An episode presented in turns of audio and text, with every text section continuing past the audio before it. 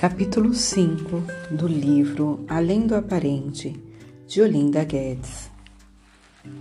Relações conjugais, relacionamentos entre pais e filhos. Sinta-se certo, exatamente como se é. É uma das fomes da alma. Honra o teu pai e tua mãe, para que te vá bem e seja de longa vida sobre a terra. Efésios 6, 2a a 3. Existe uma ordem entre a criança e seus pais, e a ordem é: primeiro os filhos recebem, depois eles passam adiante. O amor da criança em direção aos pais é sempre na direção do futuro, é sempre para frente. Quando a criança está ferida, quando o vínculo desse amor foi interrompido, a vida não vai para frente. A criança adoece, não aprende, não floresce. Porém, isso não acontece só com uma criança. Isso acontece com todo o filho, todas as pessoas, independente da idade. Quando a vida vai para frente é porque estamos reconciliados com os nossos pais. Quando adoecemos, fra fracassamos ou ficamos infelizes, precisamos recuperar o vínculo de amor que um dia foi interrompido entre nós e os nossos pais, ou entre os nossos pais e os pais deles. Quando algo não aconteceu diretamente conosco, mas aconteceu com os nossos pais, avós, bisavós e outros pertencentes ao sistema, e nós carregamos isso, chamamos de comportamentos ou sentimentos adotados. Herling, no livro Ordens do Amor, de 2003, página 398, comenta sobre a análise de script, uma ferramenta da análise trans transacional, uma teoria da personalidade desenvolvida por Eric Berne. Ele disse que por meio da identificação dos quais filmes, histórias, músicas que comovem uma pessoa, é possível perceber claramente quais são suas histórias sistêmicas, verdades, experiências não comentadas pelos integrantes daquele sistema. Entretanto, que marcam profundamente, criando padrões, scripts, gerando lealdades e emaranhamentos. Um exemplo é quando uma pessoa se sente tão triste e tão só, revelando com isso a memória de uma orfandade do sistema. Contudo, é a bisavó que foi órfã. Os sentimentos adotados são sentimentos que não correspondem aos estímulos do agora, pois eles apontam para emaranhamentos para situações que estão ainda à espera de se completarem. São sentimentos exagerados de tristeza, raiva, medo, desproporcionais aos estímulos, ao momento presente, gerando muitas vezes expressões assim: mas que exagero! Não, não era para tanto. Fulano é desequilibrado.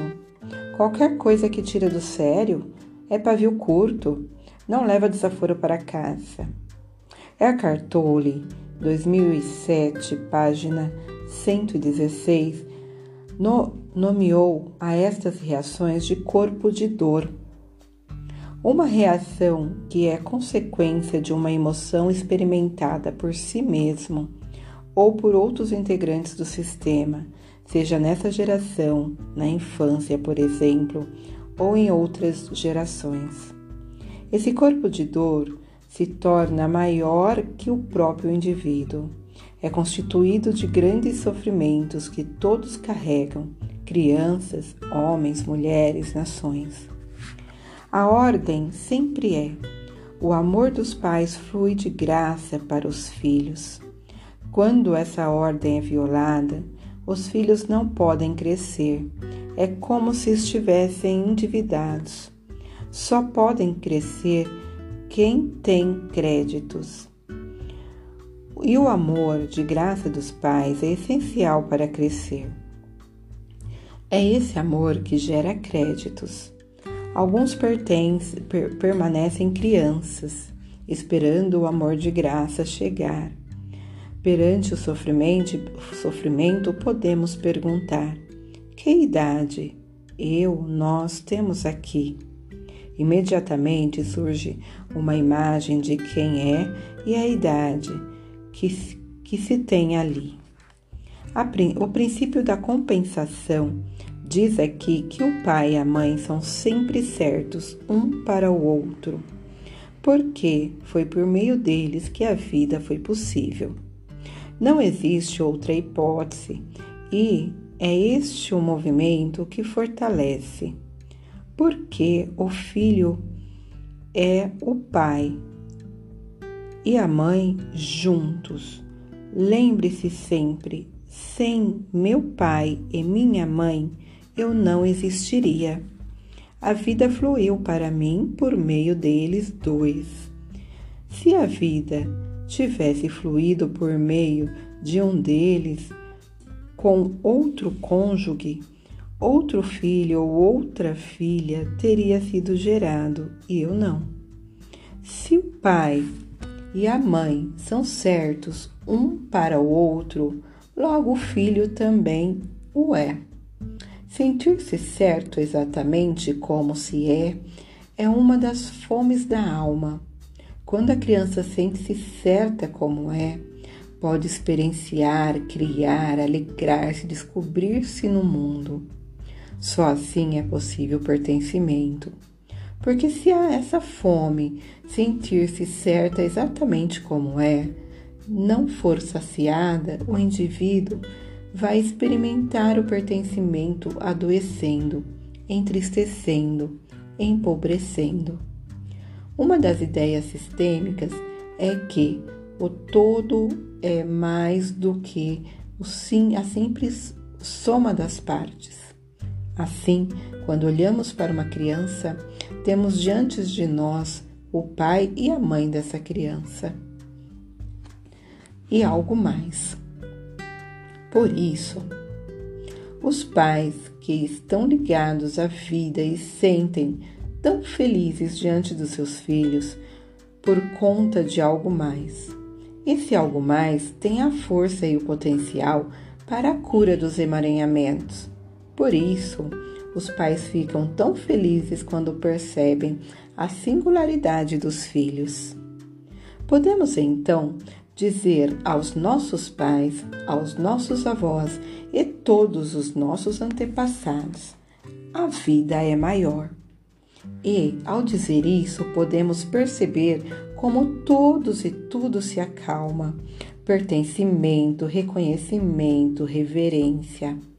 Este é o lugar certo, onde a vida é maior, onde ela vem primeiro.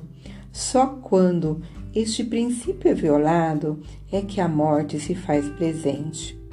Portanto, o que é certo é sempre a vida, e quando estamos a serviço da vida, ela permanece. Por isso, por isto, é tão natural o homem sentir falta da mulher e a mulher sentir falta do homem. A vida é masculino e feminino juntos. Sem essas duas energias, a vida não consegue seguir adiante. Uma mulher é sempre mais com um homem e um homem é sempre mais com uma mulher. E eles são mais juntos, porque somente assim é possível passar a vida adiante.